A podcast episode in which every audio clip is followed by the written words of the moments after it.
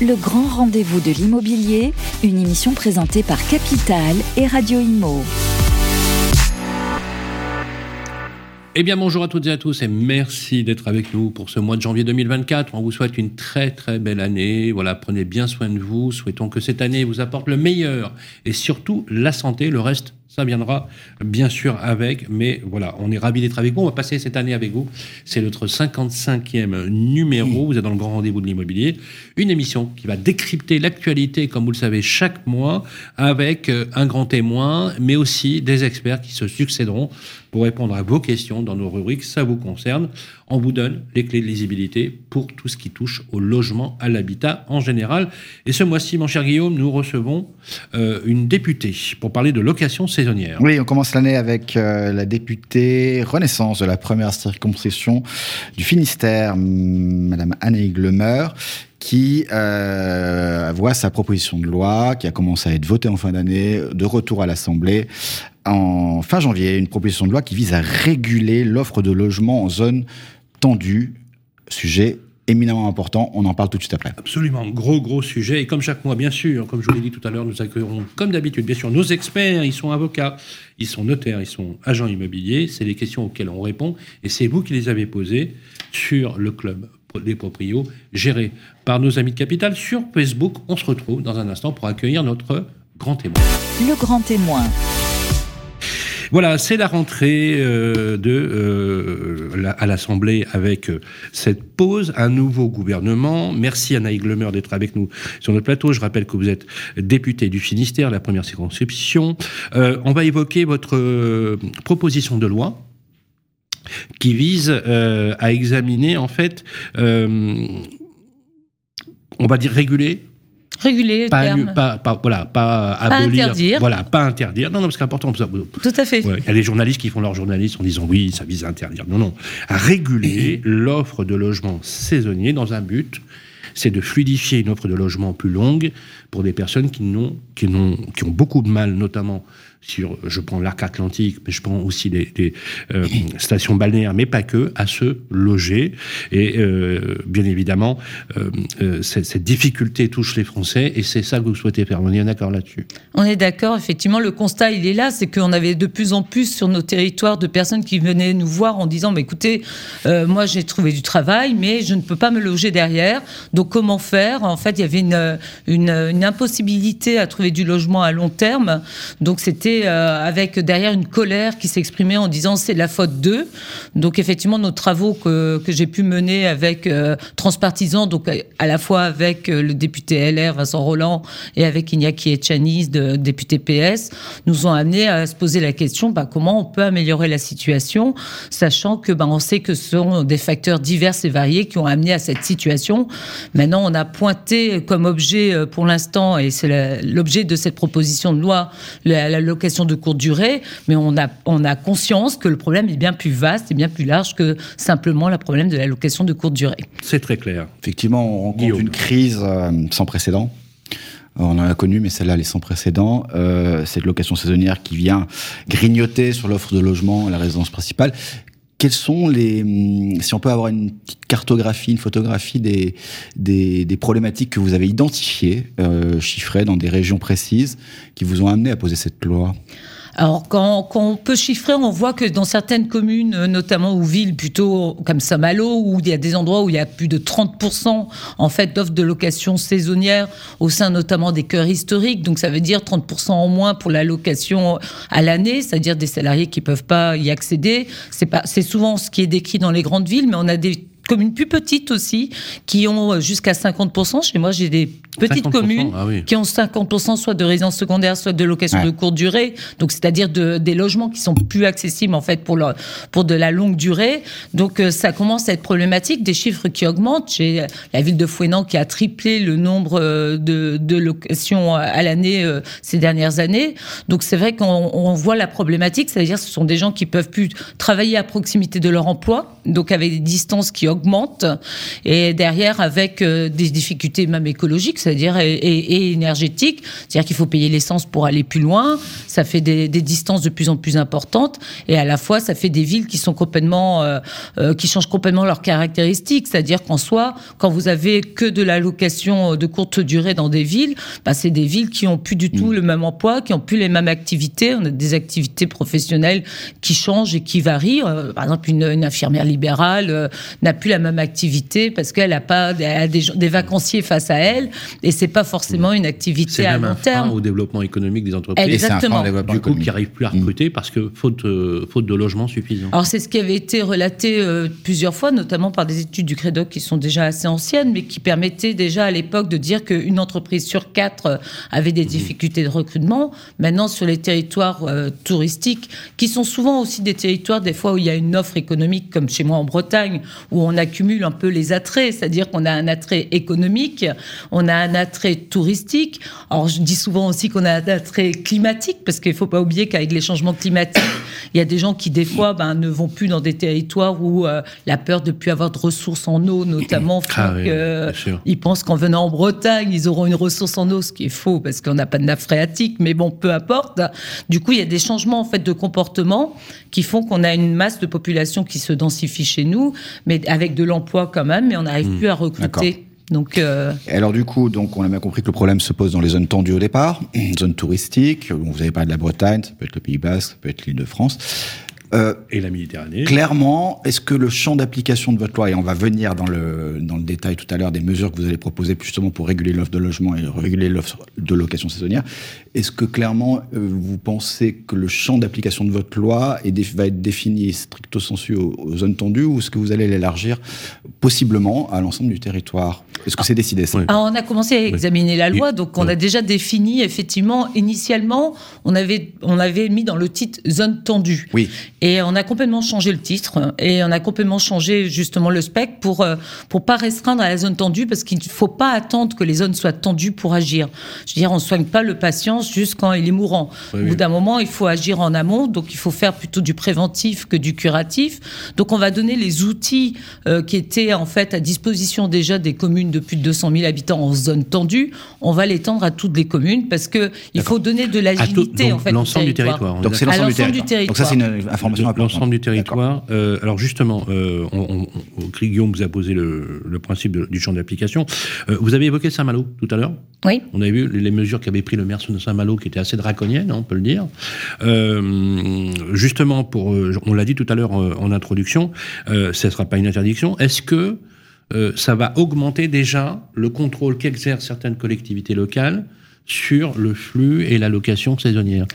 Alors, on leur donne les outils, donc c'est eux Oui. qui vont décider le niveau de contrôle. En fait, en Alors soi, c'est l'ensemble des outils. Et ça va se- s'établir comment justement? Alors c'est quoi les outils? Alors, les outils, ils sont, ils, dans la loi? ils sont divers. Donc, il y avait des outils qui étaient déjà préexistants, mais qui n'étaient pas donnés à l'ensemble de communes. C'est-à-dire des, des outils de compensation, des outils, euh, du coup, d'enregistrement, de changement d'usage, etc., n'étaient pas donnés. La compensation, juste pour rappeler, parce qu'on a des, des auditeurs qui sont pas très au fait, c'est Vous je, êtes- loue un appart- je loue un appartement saisonnier et je dois compenser par un logement mis sur le marché en location vide, mais longue durée. Exactement. C'est Donc exactement ça, ça. vous allez demander au maire, quel maire de tous les maires, Tous les maires. de donner cette possibilité au maire de de, de le faire ou pas. C'est Mm. pas c'est pas l'outil qui est peut-être le plus sollicité, le plus demandé actuellement. Ce qu'on a vraiment besoin, c'est déjà connaître le parc. Donc du coup, ce qui va être donné et mis comme obligatoire déjà, c'est le numéro d'enregistrement.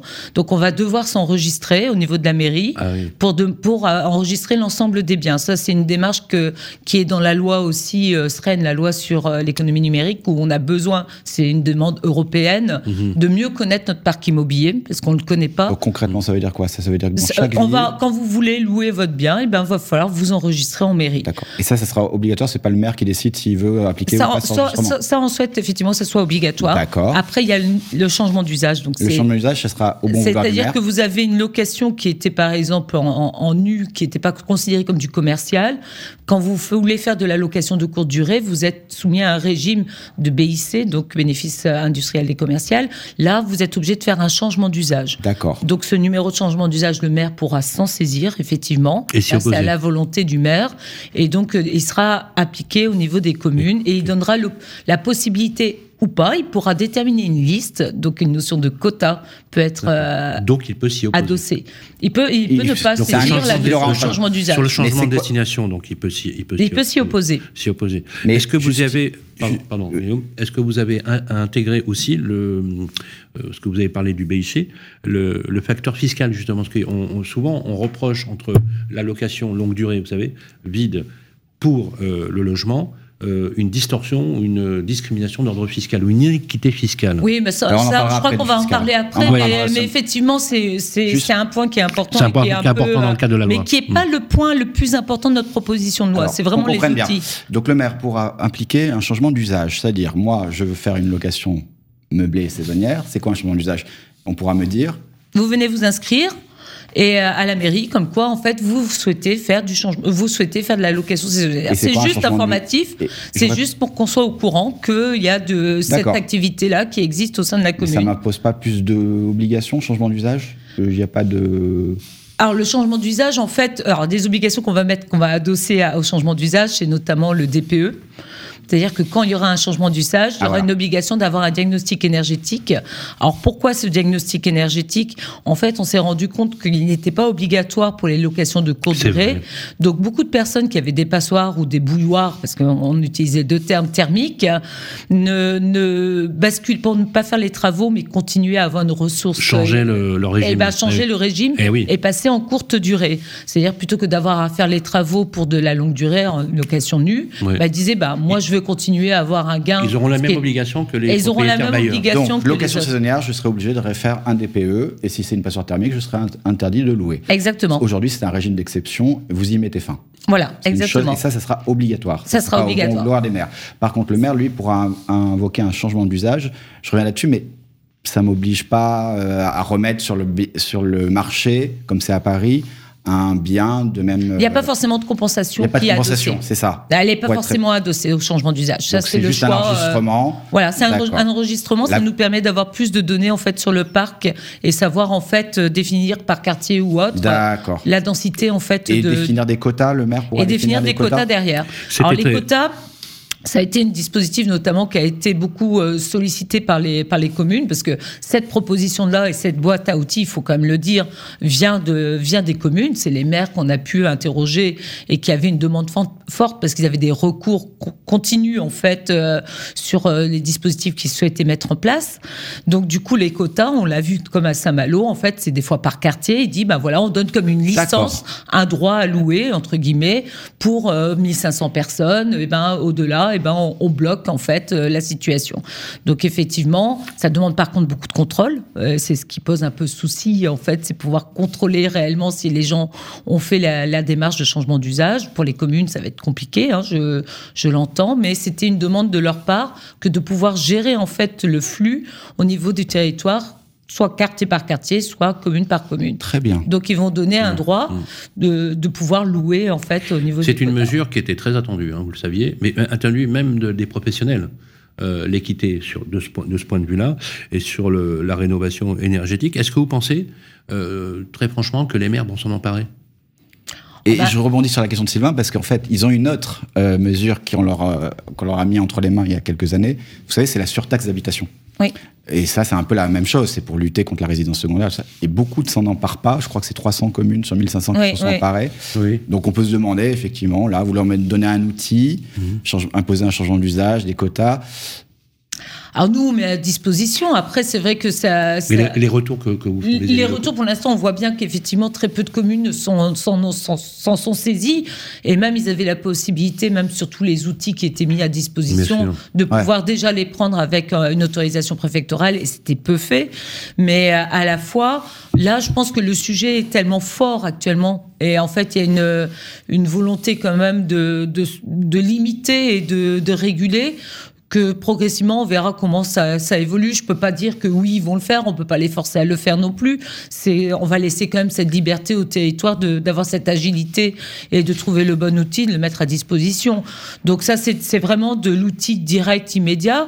Il y a d'autres outils que l'on a mis en place aussi dans la proposition de loi, qui est la notion de servitude, qui est un petit peu un outil un peu nouveau qui était aussi attendu, qui était une proposition notamment de Vincent Roland. C'est quoi? Euh, donc la servitude, c'est sur les biens à venir, à construire.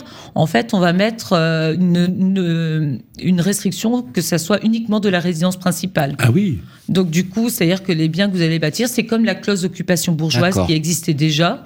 Et donc du coup, sur le PLU, donc au sein du PLU, le PLU n'est pas là normalement de, pour définir un usage, mais une destination. Et ben là, dans, donc dans le plan d'urbanisme, ils pourront dire, bah demain, ce, ce lot eh ben, sera uniquement sur de la résidence principale. Donc euh, c'est vrai que c'est quelque chose d'assez nouveau. On a eu beaucoup de mal. Le faire, ne pouvait pas le faire avant. Il n'y avait pas de, ça. C'était pas. On, détermine en fait soit de l'habitat, soit, mais on détermine pas l'usage du bien. Mm. Ça a, on a eu des difficultés par rapport euh, au, droit de propriété d'utiliser son bien comme on le souhaite. Oui. Donc du coup, en fait, on a décliné ce qu'on appelle euh, la clause d'occupation bourgeoise à un PLU. Donc c'est quelque chose d'assez nouveau, qui était aussi attendu. Qui on, va voir comment ça fonctionne, si réellement euh, on y arrive, mais c'était quelque chose qui permet de projeter à long terme et non pas de se saisir uniquement que sur l'immédiateté de ce qui est déjà préexistant. Il y a un autre élément, on passera dans la deuxième partie, euh, la grosse partie fiscalité, mais avant ça, si on, finit cette partie. Très rapidement, il nous reste euh, sur la une minute sur cette point-là. Alors sur la réglementation, je pense qu'on a fait à peu près le tour. Euh, globalement, c'est les principaux outils qui ont été mis en place, sauf si j'en oublie. C'est déjà, déjà, lourd, et si on arrive à mettre tout ça, euh, c'est très bien. Merci fiscalité, Guillaume. deuxième partie. On va parler de fiscalité. Merci Guillaume. Il y a beaucoup à le dire. En tout cas, c'est très attendu, vous le saviez, euh, mais aussi toujours très délicat. Et, c'est rappelé, vous l'avez rappelé, on en reparlera tout à l'heure d'ailleurs. C'est une boîte à outils que vous mettez à disposition des élus locaux qui finalement, eux, sont quand même à la manœuvre. Il hein. faut mm. quand même le rappeler. C'est pas un moyen de leur ôter euh, des, marges, des marges de manœuvre. Merci beaucoup, Anaïs Glemer. Vous restez avec nous. On va se retrouver, les amis, dans quelques instants. Pour ça vous concerne, euh, pour justement répondre à vos questions, des questions qui sont nombreuses d'ailleurs, euh, sur l'indivision, sur les baux que vous souscrivez chaque mois. C'est la page, je vous le rappelle, Facebook du Club des Proprios. C'est l'ami Vincent qui s'y colle. On se retrouve tout de suite après ça. Ça vous concerne. Eh bien, bonjour les amis. Nous sommes de retour sur le plateau. Pour ça vous concerne, la première partie, je vous rappelle que ça vous concerne, c'est une séquence que nous vous proposons chaque mois. Des experts répondent à vos questions. Ces questions, c'est vous qui les posez sur le club Facebook des proprios, géré par nos amis de, Capital. Et c'est toujours l'ami Vincent qui s'y colle. Comment ça va, Vincent Ça va très bien. Bonne année. Et bonne année. Comment ça va Ça va bien. Il est toujours aussi beau. Eh ben merci. Voilà. On a une star. on, voilà. On a la star des notaires sur le plateau. Nathalie Cousigoussias qui est avec nous. Bonjour, Nathalie. Bonjour, quelle charge mentale. Ah. Et bonne année Nathalie. Bonne année à tous. on est très heureux de démarrer l'année avec vous. Et on a une première question, Vincent, qui nous vient de Rouen. De Jean-Pierre de Rouen, pour vous, euh, Nathalie, très belle ville. Jean-Pierre nous parle de sa belle-mère qui vit dans une maison dont elle a l'usufruit. Elle a souhaité vendre la maison, mais sur les cinq enfants qui ont la nue propriété, deux sont opposés à cette vente. Elle va donc être vendue par licitation Qu'est-ce que ça veut dire, la licitation Et que va récupérer sa belle-mère à Jean-Pierre après cette vente C'est la question. Ce sont les questions. Excellente question de Jean-Pierre. Alors, la licitation, il y, a, deux exceptions. Soit quand vous rachetez des droits à un indivisaire, mais là, la licitation dont parle notre auditeur, en fait, c'est malheureux, enfin, une vente aux enchères, c'est-à-dire par voie judiciaire. C'est-à-dire qu'effectivement, comme il y, a, il y a eu une opposition entre tous les enfants qui sont nus propriétaires, eh bien, il a fallu que ceux-ci, avec l'accord de la belle-mère, demandent la vente, la cessation de l'indivision, et malheureusement, ça se fait là aux enchères, c'est-à-dire que ça sera une vente aux enchères publiques. Cela dit, euh, ce qu'il faut savoir, c'est que les nus propriétaires en droit ne peuvent jamais obliger l'usufruitier à vendre la pleine propriété. Donc ça, c'est déjà une sécurité pour l'usufruitier. Là, c'était différent. L'usufruitière, la belle-mère, qui occupait les lieux, elle était d'accord pour vendre. Sauf qu'il y avait l'un des, des nus propriétaires qui s'opposait. Donc effectivement, bah, c'est le tribunal qui a réglé cette situation. Il ne peut pas faire autrement que demander la vente aux enchères. Sauf que pour nos chers amis, le problème n'est malheureusement pas fini après la vente aux enchères, à supposer que ça parte au bon prix. Parce que malheureusement, les ventes aux enchères, c'est parfois vendu à la baisse. Mais ce qu'il y a, c'est qu'on va se retrouver avec Or, vous avez un article du Code civil, qui est l'article 621, qui dit que l'usufruitier, la belle-mère, c'est pas elle, son usufruit va pas se reporter sur le prix de vente. C'est-à-dire qu'il va falloir partager le prix de vente entre les droits de la belle-mère, d'une part, et les droits des nus propriétaires, d'autre part.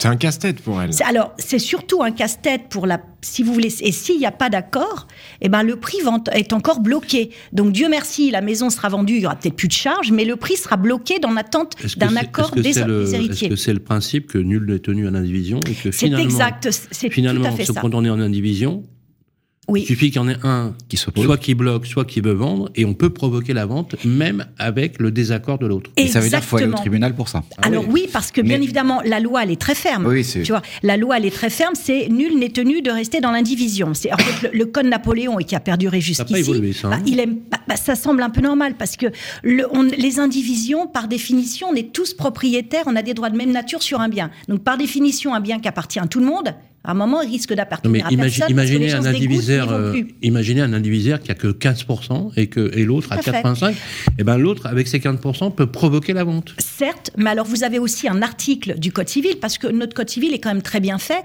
qui dit que dans ce cas-là, les indivisaires, les co-indivisaires ont ce qui s'appelle un droit de préemption.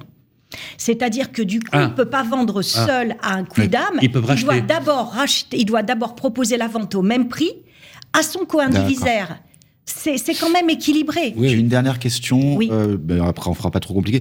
Vous avez dit donc il y aura un prix. Voilà. Et on fera recalculer les, les, parts de chacun. Voilà. Et comment ça se calcule Alors ça, c'est une très bonne question parce que souvent on a tendance à dire, euh, les, nous les notaires en premier, c'est qu'on va prendre le barème fiscal, qui est le barème de l'article 669 du Code général des impôts et qui dit bah voilà, quand une personne a plus de 71 ans, son ah. usufruit vaut 30 C'est-à-dire que concrètement, bah, si la maison elle est vendue 200 000 aux enchères, 200 000 euros et que la belle-mère, elle a 30% parce qu'elle a plus de 71 ans et moins de 80 ans, va dire, bah, vous avez 30% de 200, 3 fois 2, 6, 60 000 et le surplus va être divisé entre les 5. OK? Sauf que ce barème fiscal, il n'est obligatoire que lorsqu'on fait des donations en matière de succession. Il n'est obligatoire qu'en matière à titre gratuit, pas en lorsqu'on partage un prix. Donc, L'idéal, ça serait que là, ils se mettent autour d'une table hmm. hein, et qu'ils se disent, bon, bah d'accord, on est d'accord pour appliquer le barème fiscal, qui est quand même, quand on a vraiment tout le monde se dispute, au final, le notaire, il propose le barème fiscal. Parce que il y a des barèmes actuaires, mais au moins le barème fiscal, on sait ce qu'il est. Hmm. Mais c'est pas si la belle-mère elle veut embêter, elle peut très bien dire moi je suis pas d'accord sur ou même les nus propriétaires sur l'application du barème fiscal. Je considère que j'ai pas droit à 30% mais pourquoi pas à 45 selon hmm. mon espérance de vie. Donc malheureusement, voyez, les affaires familiales, là, c'est quelque chose, à, une fusée à deux étages. Donc euh, effectivement, je ne pense pas que la vente aux enchères va améliorer les relations entre les enfants. Mais en revanche, hmm. là, il serait peut-être temps d'enterrer l'âge de guerre et au moins de s'asseoir une tour du table pour que le prix soit pas bloqué euh, au greffe du tribunal euh, pendant des, siècles, pendant des siècles et des siècles. Merci. Une autre question maintenant, Nathalie Cousigou-Suas. Cédric de Limoges. Il achète son premier bien locatif, il aimerait traiter avec son notaire de famille, mais l'acheteur et le notaire de l'acheteur ne le souhaitent pas. Euh, Cédric a-t-il le droit d'imposer son notaire et quelle est la meilleure option à prendre Mais bien sûr, alors entre nous, hein, c'est pas du tout pour faire du corporatisme. Je pense pas que le notaire de, du vendeur s'y oppose. On a vraiment des mmh. règles déontologiques. Alors, je conseille à notre auditeur de Limoges, hein, euh, très belle gare à Limoges d'ailleurs, très jolie, la réputée être la plus belle gare du monde. Exactement. Pas au, monument, non, j'exagère, de France. Et elle est une réplique de la gare de Lyon, et j'y étais hier. Voilà. Elle est, elle est, voilà. Donc on salue nos, amis de Limoges. Donc en fait, bien sûr qu'il a le droit de, prendre son notaire, et c'est même conseillé. Alors un notaire, il n'est pas là pour tirer la couverture euh, à lui, mais il va euh, veiller à l'équilibre du contrat. Et c'est bien d'avoir son propre notaire, non pas parce que celui du vendeur, il est mauvais ou moins bon, mais parce qu'il va vous suivre toute votre vie. Et sachez que la rémunération du notaire, dans ce qu'on appelle ces fameux à tort frais de notaire. Essentiellement, c'est des taxes fiscales. Vous voyez, je vous ai fait un petit calcul pour un coût de, pour une vente de 200 000 euros. La rémunération du notaire, elle est de 2700 euros. Le reste, c'est la commune et le département. Hmm. Et quand chacun son notaire, c'est toujours l'acheteur, sauf exception, qui paye les frais de notaire, mais du coup, les 2700, ça sera toujours le même montant, sauf que c'est partagé entre les deux notaires. Hmm. Donc, vous avez toujours intérêt à avoir hmm. votre propre notaire qui vous suit hmm. toute votre vie. Alors, sachez On peut avoir deux notaires, donc. Mais il peut y avoir deux notaires dans une vente, mais du coup, la vente, elle est séquestrée où euh? Ah, alors ça, c'est une question, ça sera... Ça, le, alors, généralement, on dit qui est-ce qui tient la plume, mais il n'y a pas plus de prérogatives, on se partage la tâche entre les notaires, il y en a un qui compte constitue le dossier, qui fait son instruction, et l'autre notaire, généralement c'est le notaire de l'acheteur, il va rédiger le contrat. Le tout avec les deux notaires. Hmm. Hein. Et sachez que je vous l'ai mis quand même, il y a trois départements qui n'ont pas, euh, qui ont résisté à l'augmentation des taxes parce que les frais de notaire, c'est des taxes pour, les, pour le département. Et euh, la commune, eh ben, c'est Mayotte, l'Indre et le Morbihan. L'Isère avait tenu bon jusqu'en 2023, elle avait encore baissé. Et puis le département a été obligé de, de s'aligner sur les autres départements. Mais quand vous achetez en Indre, dans le Morbihan ou à Mayotte, il y a un peu moins de frais de mutation. Donc dû au département. Et ça se fait beaucoup ça, les ventes avec deux notaires? Ah, mais c'est tout le temps. C'est tout le temps. Ah et moi, je suis très. Enfin, il n'y a pas de, de, raison, ça se passe très bien. Donc Cédric peut garder son notaire de famille. Mais bien, sûr, il faut qu'il garde son notaire. Il faut toujours être avec son notaire. C'est très important d'avoir un notaire de famille qui vous accompagne toute votre vie. Et nous, on gardera Nathalie. Moi, je vais vous dire ce qu'il faut, c'est conserver euh, l'étude de Nathalie Cousigus, parce qu'il y a ça serait un manque de goût de ne pas y aller. Voilà, tout simplement. Il faut aller voir votre notaire et le garder. Il faut le garder. Merci Nathalie. Euh, je rappelle que vous êtes notaire à Paris, dans le 5e arrondissement. On vous retrouve très facilement. Et merci Vincent. Et on vous souhaite également, ma chère Nathalie, une très très belle année. Et c'est le moment d'ailleurs de... Euh, on va rester dans le domaine juridique. On va retrouver notre experte avocate. Euh, c'est tout de suite après ça. Ça vous concerne. Bonjour les amis, ça vous concerne, deuxième partie. Je vous ai réexpliqué le principe, mais je vous le réexplique encore pour ceux qui viennent de prendre le programme en route. Vous postez des questions chaque mois sur Facebook, le Club des Proprios géré par Capital, et on tâche de vous y répondre toujours avec l'ami Vincent.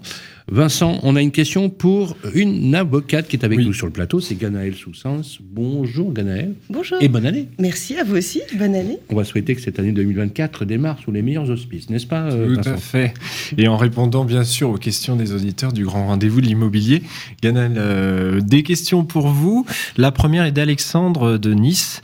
Euh, il a acheté un appartement en VFA, mais la livraison a déjà 12 mois de retard, nous dit Alexandre quels sont les recours possibles pour notre auditeur Et il demande aussi, est-ce qu'il a le droit à des indemnités? Est-ce qu'il peut prétendre à des indemnités? Déjà expliquer ce que c'est que la VFA. Exactement, mmh. exactement. Alors, Alexandre se trouve dans une situation hélas assez fréquente et qu'il est de plus en plus. Les promoteurs ont des retards chroniques de livraison. Le Covid n'a rien arrangé, le coût des matériaux, etc. Et donc, la VFA, c'est le fait d'acheter un appartement qu'un promoteur est en train de construire. Et il y a deux types d'achats comme ça sur plan. Il y a soit pour schématiser un appartement et vous achetez en VFA ou bien une maison. Et quand vous achetez une maison qu'un constructeur construit pour vous, ça s'appelle un CCMI.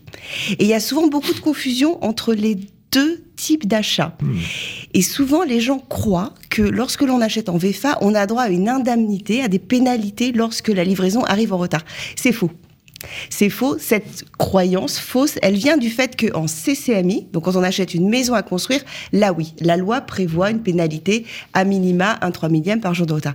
En revanche, en VFA, les acquéreurs sont beaucoup moins bien protégés puisque la loi ne prévoit aucune pénalité de retard. Hmm. Et lorsqu'ils signent l'acte chez le notaire, qui est le contrat qui détermine leurs obligations, celles de payer, les échéances, les appels de fonds, etc., ce même contrat détermine aussi les obligations du promoteur et donc la date à laquelle il doit livrer. Mais en face de cette date, il n'y a aucune contrainte financière pour le promoteur. S'il ne respecte pas la date, il n'y a pas d'automaticité de 1 3 millième de pénalité par jour de retard.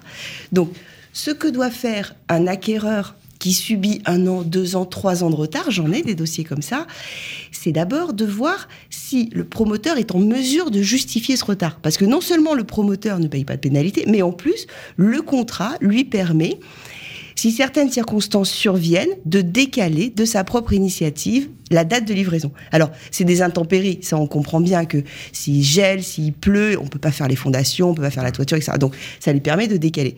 Mais il y a des circonstances qui figurent au contrat, euh, des faillites d'entreprise notamment, qui permettent également aux promoteurs de décaler sans que ce décalage soit fautif. C'est parfois plus discutable.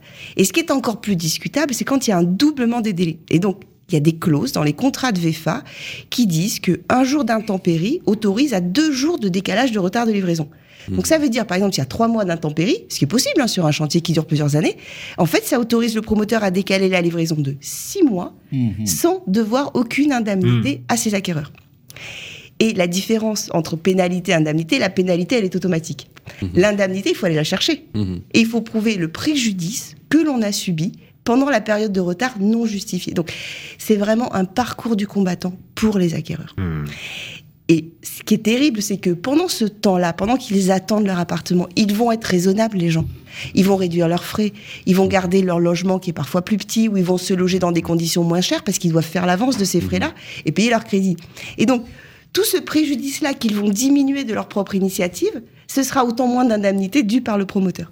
Donc, notre pauvre Alexandre est dans une situation bien compliquée et devoir prendre son mal en patience, faire examiner son dossier pour voir si, à terme, il pourra prétendre à une indemnité, peut-être se regrouper avec ses co-acquéreurs. Oui pour euh, faire une action commune. Ce qu'on peut lui conseiller là en premier, c'est de faire étudier le dossier en tout cas. Exactement. Mais euh, il ne pourra pas être un plus pour l'instant. Et les indemnités, on l'a bien compris, attention à la différence CCMI, VEFA, c'est pas la même chose. Mm. Une autre question pour vous, euh, pour notre avocate, Françoise de Châteauroux. Elle a un arbre sur son terrain en limite de propriété. Son voisin souhaite couper les branches qui débordent sur son terrain. Est-ce qu'il en a le droit, son voisin, de couper les branches de l'arbre? De Françoise. Et il lui dit aussi que la facture du jardinier, du paysagiste, euh, serait à la charge euh, de Françoise, dont l'arbre est sur la, propriété. Est-ce que c'est vrai C'est une très bonne question, ça. Euh, pourquoi pas C'est une très bonne question. Pourquoi pas Oui, alors, euh, le voisin oublie une chose, c'est qu'on ne se fait pas justice à soi-même. Ce serait pratique dans certains cas, mais ça crée des situations compliquées aussi. Donc non, il n'a pas le droit de couper les arbres et il ne pourra pas davantage exiger de sa voisine qu'elle paye la facture d'élagage. Hmm. En revanche, ce qu'il faut rappeler à Françoise, c'est qu'elle a, elle, l'obligation d'entretenir les les arbres qui sont sur sa propriété et notamment d'élaguer et de ne pas nuire de manière mm. plus générale. C'est un trouble de voisinage. Il peut y avoir un trouble de voisinage, mais il ne mm. doit pas être anormal. Donc si cet arbre est préjudiciable au voisin, par exemple, s'il le prive, s'il prive son jardin d'une grande partie de soleil, c'est une grande surface du jardin qui se trouve dans l'ombre à cause de cet arbre, c'est pas mm. normal. C'est un trouble anormal de voisinage. Donc, ça m'est arrivé, ça. Ah c'est désagréable, j'imagine, quand on aime le soleil. non, mais ça s'est résolu avec euh, un kilo de plastique. Un, kilo de plastique. J'ai fait sauter la maison d'à côté. Non, non. Dans un microclimat judiciaire, probablement. Non, non. En fait, non, non. En fait, voilà. Est-ce que on va résister On comprend bien pourquoi tu n'es pas l'expert. Vous, vous avez compris, les amis. Je plaisantais, n'est-ce pas? Euh, Non, non, non. Ça s'est résolu tout simplement avec le fait que euh, j'ai été voir le voisin très gentiment en disant que mm. ça débordait. Effectivement, ça me privait d'une partie de la luminosité. Et c'est lui qui a pris en charge, ce qui était logique, les frais de délagage de. Mm. Normalement, ça serait souvent bien à l'amiable. C'est exactement ça. C'est-à-dire que soit, effectivement, les voisins s'entendent en taux, mais parfois, le, on sait que le mm. voisinage, c'est pas toujours simple. Ah Sinon, le voisin mécontent pourra contraindre par voie judiciaire, donc ne pas se faire justice à soi-même, mais bah faire appel à la ah justice. Par contre, ce qu'il fallait pas faire, c'est couper soi-même. Par contre, euh, c'est lui qui se mettrait, c'est lui qui sera en défaut finalement. donc à lui de saisir une juridiction. C'est un conseil, les amis. Surtout, non, non, mais même si vous pensez que vous êtes chez vous, vous pouvez, non, non le faites pas, ça, peut se retourner contre vous. L'arbre et la propriété du voisin, il lui appartient. Et il y a même euh, des règles Même si c'est tentant, faut pas le faire. Ouais, mais si on a envie. Hmm. Donc l'idée, c'est de saisir peut-être un hmm. conciliateur, un médiateur avant euh, d'aller devant une juridiction. Et c'est aujourd'hui une obligation en matière de trouble de voisinage. On peut trouver des solutions. La médiation, la conciliation sont des bonnes voies pour ces petits litiges, entre guillemets, mais qui, qui peuvent avoir de l'importance dans la vie. Et alors, petite astuce, enfin, petite chose à savoir, vous ne pouvez pas non plus cueillir des fruits ou des fleurs ah sur les plantes ou les arbres de votre voisin. Vous pouvez en revanche ramasser ceux qui sont tombés chez vous. Donc attention, il faut attendre que la pomme soit tombée pour pouvoir la, croquer. Et la transformer en compote. Exactement. Exactement. Voilà, merci beaucoup Ganaël Soussens. Euh, toujours un grand plaisir de vous retrouver ici. Euh, pour celles et ceux qui le souhaitent, la bonne adresse pour une avocate expérimo et votre cabinet, c'est ganaelsoussensavocat.com. Exactement, merci. merci à vous. Et on enchaîne bien sûr avec le reste de nos programmes. À tout de suite. Le grand témoin. Et bien voilà, de retour sur le plateau. Si vous prenez le programme en cours. Nous recevons euh, pour notre rentrée 2024, et on vous souhaite encore une fois une très très belle année, Anaïg Lemeur, députée Renaissance du Finistère, première circonscription du, du, du Finistère, euh, un territoire que j'aime beaucoup d'ailleurs, parce que comme tout, je suis un grand pêcheur devant l'éternel. Ça va toujours, Anaïg Lemeur? Ça va bien, oui, merci. On est ravis euh, d'être avec vous justement pour cette problématique liée à la régulation du, du, logement saisonnier, mais aussi des résidences secondaires. Comment indiquer un phénomène qui permet quand même à tous les Français de se loger. Et en ce moment, se loger, c'est pas facile, Guillaume. Oui, on revient donc sur euh, votre proposition de loi que vous allez déposer, euh, enfin, faire examiner à la fin du mois de janvier, qui vise à soutenir, euh, réguler l'offre de logement. et on va parler sur un volet de cette proposition de loi qui est la fiscalité. Une des propositions que vous faites, c'est de justement réformer l'avantage fiscal aux locations saisonnières pour, si j'ai bien compris, euh, aller l'aligner sur ce qui existe déjà dans les régimes de location meublée classiques. En quoi ça consiste Que proposez-vous exactement? Parce qu'il y a eu des va-et-vient là-dessus. Euh, il y a eu des va-et-vient, effectivement, il y en aura peut-être encore hein, d'ici là. Parce que, parce que pour l'instant, la loi n'a pas été adoptée, on est d'accord. Euh, la loi n'est pas. il nous reste, en fait, la loi n'a pas été adoptée, elle a été votée en commission et votée en partie dans l'hémicycle. Il nous reste la partie fiscale, effectivement, qui n'est qui est pas la moindre, qui est celle qui fait le plus euh, parler, plus travailler et cogiter. Donc, ce qui est bien aussi, c'est bien de, pouvoir prendre un temps euh, de réflexion. Euh, alors, le constat était que nous, on n'arrivait plus à expliquer pourquoi, en fait, il y avait des avantages fiscaux plus importants pour la location de courte durée par rapport à la location nue à l'année, alors qu'on avait besoin de location nue à l'année. Donc, on n'arrivait pas à expliquer pourquoi sur la location nue, on avait des abattements notamment de 30%, mhm. et que pour la location en meublé, on avait des abattements soit de 50%, soit de 71%. Donc pour expliquer un peu concrètement, euh, vous gagnez 10 000 euros, quand vous le louiez à l'année à un salarié, un étudiant ou autre, eh ben, vous déclariez comme revenu 7000 euros, alors que si vous le déclariez, euh, en, si vous le passiez en meublé ou en location de courte durée, vous déclariez soit que 5000 euros si vous aviez 50% ah d'abattement, bah soit que 3000 euros que vous déclariez en revenu si vous étiez labellisé. Donc, si vous aviez un label.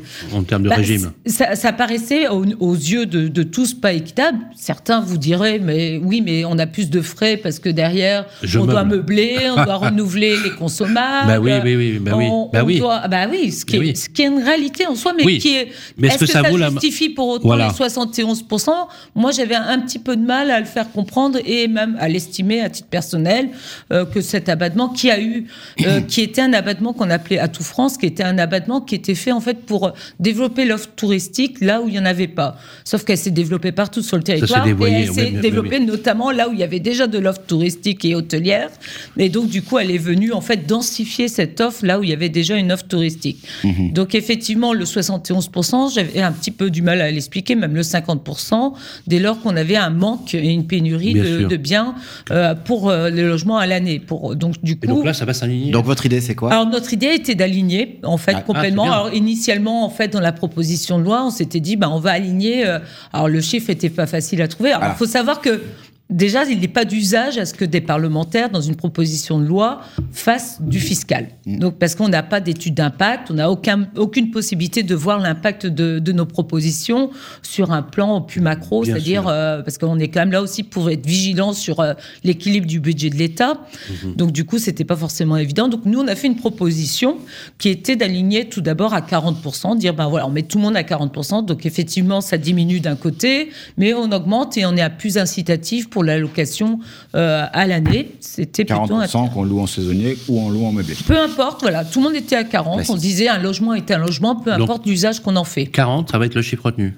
Alors c'est pas ce qui a été, ce qui est passé en commission. En commission, ils ont été un peu plus euh, bas. Ils sont passés à 30%. On est à 30, d'accord. Ils sont passés à 30%, donc avec euh, des dérogations quand même sur certains territoires. Le, nos, nos, travaux nous ont montré qu'effectivement, il y a des territoires tels euh, les territoires de haute montagne ou autres, ils, sont, ils ne reviendront jamais à une location à l'année parce qu'ils ont été construits et bâtis uniquement pour du tourisme. Et donc là, c'était difficile aussi de les contraindre à, inciter à de la location à l'année. Mmh. Personne n'ira vivre à 2000 mètres d'altitude. Est-ce que vous prévoyez des exceptions? Bah, notamment chambre cette exception, chambre d'hôte. Euh, en fait, nous, notre, euh, exceptions à quoi hein, vont, être plutôt dans les zones très peu denses. C'est-à-dire que là où il y a réellement besoin de développer toujours cette offre de tourisme, Donc là, eh ben, on va les laisser comme en l'état, on ne va pas toucher. Donc, 71 points, sur des zones comme celle-ci, par exemple, les chambres d'hôtes, euh, meublés de tourisme classés, stations de montagne, par exemple. ils sont labellisés. Donc, on continuera sur le, sur le régime actuel, il n'y a pas de souci. Voilà, nous, c'était notre proposition. Hein. Je ne vous dis pas qu'on va oui, là-dessus. Hein. Vous, visez, vous visez, donc, on est bien d'accord que donc, vous visez effectivement le dévoiement, entre guillemets, euh, de ce dispositif dans des lieux dans lesquels, effectivement, il faut Il faut continuer à réguler. Est-ce que ça fait, est-ce que ça fait finalement l'affaire du lobby des, des hôteliers, de l'industrie hôtelière?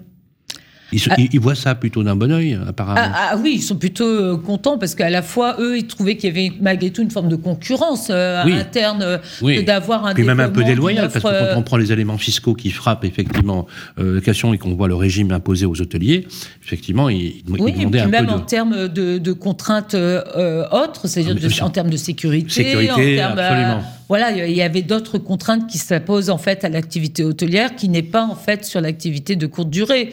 Donc effectivement, mis l'un dans l'autre, c'est vrai qu'ils se sentaient un petit peu euh, mis en fait en concurrence. Et, mais cependant, je pense qu'il faut faut pas le voir uniquement comme ça. Je pense qu'il y, a une notion, euh, outre, bien sûr, il y avait les hôteliers, mais l'objectif était réellement de, même sur euh, l'envie du propriétaire que de louer d'un côté en nu ou de louer en courte durée. Effectivement, les avantages étaient tels que de louer en courte durée parce que, un, vous aviez moins de risques d'impayés parce que c'est quand même certainement, je pense, le pourquoi les gens sont partis vers la courte durée. C'est pas la fiscalité en soi. C'est pas, c'est pas le fait de pas avoir de DPE, même si on en a parlé. mais je pense que l'une des premières euh, notions qui, sont, qui est invoquée, c'est le risque d'impayé. Donc là, il y a une loi qui est passée, qui était la loi Casbarian, qui était une première étape. Je dis souvent, c'est la première étape de la fusée pour rendre plus simple les procédures, etc., pour, euh, face aux impayés. Mais après, il y a deuxièmement, la deuxième raison était effectivement peut-être la fiscalité, le DPE, puis la fiscalité, puis ensuite, mmh. eh ben, il y avait des loyers aussi bien plus attractifs qui ne faisaient que, que monter en fait le prix du logement. Quand vous voyez une rentabilité avec une location en une semaine ou deux semaines, vous faisiez le loyer d'un mois. Au bout d'un moment, je comprends que les gens aussi soient passés sur de la courte durée. Je veux dire, c'est bien, bien plus attractif. Donc effectivement, l'objectif était de, de rendre une équité face à l'impôt. Euh, qui, qui, selon nous, euh, paraissait, le 40% paraissait l'équilibre. Mhm. Maintenant, on n'avait pas de chiffres pour voir réellement si c'était vrai, sachant qu'on changeait aussi les plafonds, parce qu'un plafond actuellement, quand vous êtes en régime de, de meublé de tourisme, mhm. c'était 188 000 euros de plafond.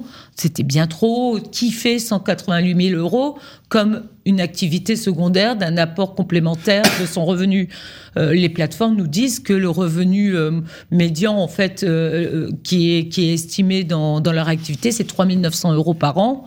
Donc, est-ce qu'ils avaient besoin d'avoir un plafond Donc, on atterrit sur la proposition que vous faites, là, votée par la Commission. C'est donc 30%. Actuellement, c'est 30%. je reprécise encore, si j'ai bien compris, que ce soit location saisonnière, location meublée ou location nue. Exactement. N'importe quel type de location. Oui. D'abattement. Un abattement de 30%, c'est ça. Oui, mais c'est ce qui a été fait en commission. Maintenant, c'est pas c'est pas un totem, attention. D'où ma hein. question est-ce que euh, dans les échanges que vous avez pu avoir, est-ce que le gouvernement va vous suivre là-dessus? Alors c'est compliqué parce qu'on attend les chiffres, c'est les chiffres qu'on n'avait pas, notamment de Bercy, pour savoir exactement où ça en était. Donc la première ministre Elisabeth Borne euh, m'a confié une mission avec Marina Ferrari en attendant pour pouvoir justement estimer si c'est la bonne proposition ou pas. Donc on a une mission qui est en parallèle de notre de l'examen de ce texte.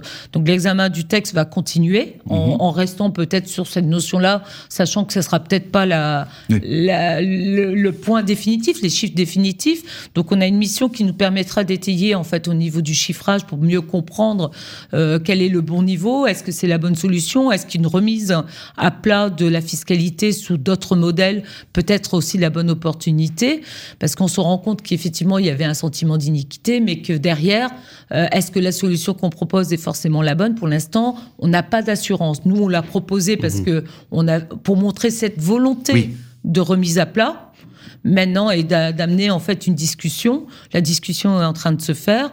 Maintenant, je ne peux pas vous assurer qu'au bout du compte, on restera à 30%. C'était vraiment un objectif.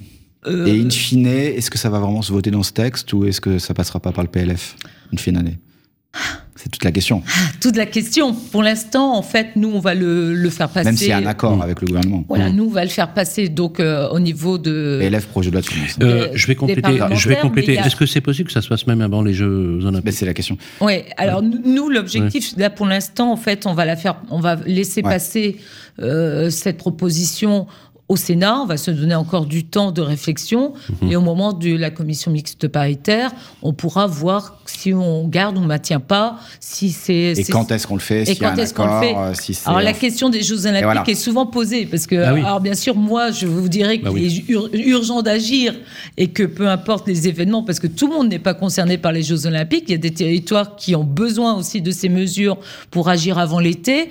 Maintenant, euh, c'est pas moi qui ai la main sur la mise en application de la loi. Donc, euh, à la fois, c'est compliqué. Il faut savoir que pour les Jeux Olympiques, beaucoup de gens qui, euh, qui louent en fait leurs biens, c'est leur résidence principale. Donc, ils ne sont pas concernés euh, par les mesures qu'on va prendre non plus. C'est beaucoup de gens qui quittent leur résidence principale le temps des Jeux Olympiques. Donc, ça ne les concerne pas réellement. donc, en soi, c'est pas un obstacle en, en, soi, que ce soit avant ou après. Ça change pas grand-chose. Le tout, c'est vraiment d'agir rapidement parce que ça fait quand même longtemps qu'on travaille dessus. Donc, euh, ça, il y a eu des rebonds, des attentes, etc. sur cette proposition de loi. Il est temps d'y arriver. Une chose est sûre, une chose est sûre. on, a, on, a, épuisé le temps, Guillaume. Comme d'habitude, Guillaume est très dynamique hein, sur ce genre de, sujet. Non, mais ce que je veux dire, c'est que merci vraiment. Euh, voilà, une moins d'une minute. Je peux conclure. Merci. Ce qu'on sait, c'est que vous posez à plat les choses une remise à plat de la fiscalité, vous posez le débat, on ne sait pas quand est-ce que ça se fera, si ça sera la fin de cette loi, dans le projet de loi de finances en fin d'année. En tout cas, il va y avoir une réflexion, il y a des chances que ça bouge cette année sur la fiscalité du logement. C'est assez court. Merci, merci. C'était, c'était bien, c'était presque bien. Encore un peu d'effort. Merci Anaïg Lemer, c'est un vrai plaisir de vous avoir sur le plateau. Je rappelle que vous êtes député Renaissance de la première circonscription euh, du Finistère. D'ailleurs, euh, on va certainement poser une nouvelle du côté de Quimper pour une émission avec le, euh, les élus locaux. on suivra avec beaucoup de vigilance ce cheminement ce projet de loi qui est très attendu, bien évidemment. À suivre, ça vous concerne la troisième partie. On va recevoir Julien Maudy de Meilleur Bien pour des questions que vous posez sur le Club des Proprios. À tout de suite. Ça vous concerne. Rebonjour les amis, voilà, ça vous concerne, troisième et dernière partie, je vous rappelle hein, le principe, vous écrivez vos questions, vous nous les posez sur le club Facebook des proprios et on vous y répond euh, tous les mois avec euh, l'ami Vincent. Vincent on nous pose une question euh, sur pour un agent immobilier qui est sur le plateau. C'est Julien Maudit. Bonjour. Julien Maudit, bonjour. Bonjour. Bienvenue. Directeur associé de meilleurbien.com. Voilà, on a deux questions pour vous. La première question de Brice à Brest qui nous interpelle. Brice, il possède un ensemble locatif avec cinq logements. Il se demande est-ce qu'il doit faire réaliser un DPE pour l'ensemble ou un par appartement? Alors là, il faut bien scinder la chose. Euh, si Brice euh, est, propriétaire de tout l'ensemble de tout l'immeuble, euh, il peut faire un seul diagnostic commun pour l'immeuble et après euh, le, rapporter dans chaque, dans chaque bail. Maintenant, si il veut faire les choses un peu plus précisément, il fera un diagnostic par appartement, puisque chaque appartement peut avoir un DPE différent suivant bah, sa situation, son isolation et ses méthodes de chauffage. Mais d'un point de vue légal, il est, il est tenu à quoi alors? Un seul ou... Un commun. Au minimum, c'est un commun. Même, mais à condition qu'il soit propriétaire, de tout l'immeuble. De tout l'immeuble. S'il est propriétaire un commun, et sinon, il le fait. Euh, il ne doit pas faire aussi un audit s'il est propriétaire euh... Non, alors l'audit est, on va dire, obligatoire, mais très rarement fait dans les, euh, dans les copropriétés. Il faut hmm. vraiment que ce soit en copropriété. Si c'est pas en copropriété, si c'est juste, il est propriétaire des, des murs et euh, il vend chaque appartement, il n'est pas obligé de faire l'audit. Donc, on peut pas lui, donc le notaire peut pas lui imposer euh, euh, ou dans le bail, on ne peut pas lui imposer de faire un diagnostic, un, audit. Le DPE, par contre, il est, il est obligatoire. Alors, le DPE est obligatoire, ouais. D'accord. Tout à fait. C'était pour Brice. Maintenant, une question de Christelle de Clermont-Ferrand. À quel moment, elle se demande, commence le délai de rétractation d'un acheteur suite à la signature d'un compromis de vente? Alors, le délai de rétractation, ou appelé euh, SRU, euh, c'est 10 jours calendaires à partir du lendemain de la première présentation du recommandé. Aujourd'hui, on fait, on fait soit un recommandé euh, postal normal, soit par voie électronique ou une remise en main propre. Mais en tous les cas, ça commencera le lendemain. Et si jamais euh, le dixième jour tombe un jour férié ou un dimanche, dans ce cas-là, c'est reporté au lendemain, au jour, au jour ouvré, au prochain jour ouvré. Donc à partir de ce jour-là, le lendemain, elle peut commencer euh, son décompte. Voilà pour Christelle de Clermont-Ferrand et Brice. Vous faites euh, la même chose pour poser vos questions à nos experts. C'est le ça groupe Facebook. Ça, la rétractation euh, sur les compromis? C'est assez rare puisque on a. C'est quand même des gros engagements. Oui, puis on a un certain délai entre, entre le moment de la visite, l'offre et le passage en compromis. il peut se passer à peu près un mois. Donc on a le temps déjà de bien réfléchir. Oui, parce que en fait, ça peut être une décision un peu trop rapide et après euh, un, peu, un peu de réflexion, les gens ils se disent bah non, non, on va, se. Oui, enfin, comme, comme, comme je le dis, généralement entre, entre la première visite, l'offre et euh, entre l'offre et le compromis, il se passe environ mm. trois semaines à un mois. Mm. Donc on a le temps de refaire des contre-visites, de réfléchir. Il faut quand même préciser, euh, si je dépasse le délai de 10 jours, oui. mais que je n'ai pas mon prêt immobilier, Là, c'est un motif de rétractation aussi Alors, c'est un motif de rétractation. jusqu'au bout des choses. Tout à fait, c'est un motif une clause suspensible. Si, voilà, si la demande de prêt que vous avez effectuée auprès de l'établissement bancaire ou du courtier correspond exactement à la clause inscrite dans le compromis. Si vous avez demandé, euh, si dans le compromis vous mettez 200 000 euros sur 20 ans avec un taux à 3, si jamais vous demandez, vous demandez à votre banque un prêt de 150 000 ou un prêt de, de 250 000, vous êtes hors clause. Il faut vraiment que ce soit dans le montant inscrit dans, dans, dans le C'est qualifié comment euh, euh, C'est une clause qui, qui est euh, suspensive, suspensive, sous réserve de l'octroi du prêt. Tout à fait. Ça, c'est quoi? C'est 9 compromis sur 10 Oui. Hein, on peut le dire.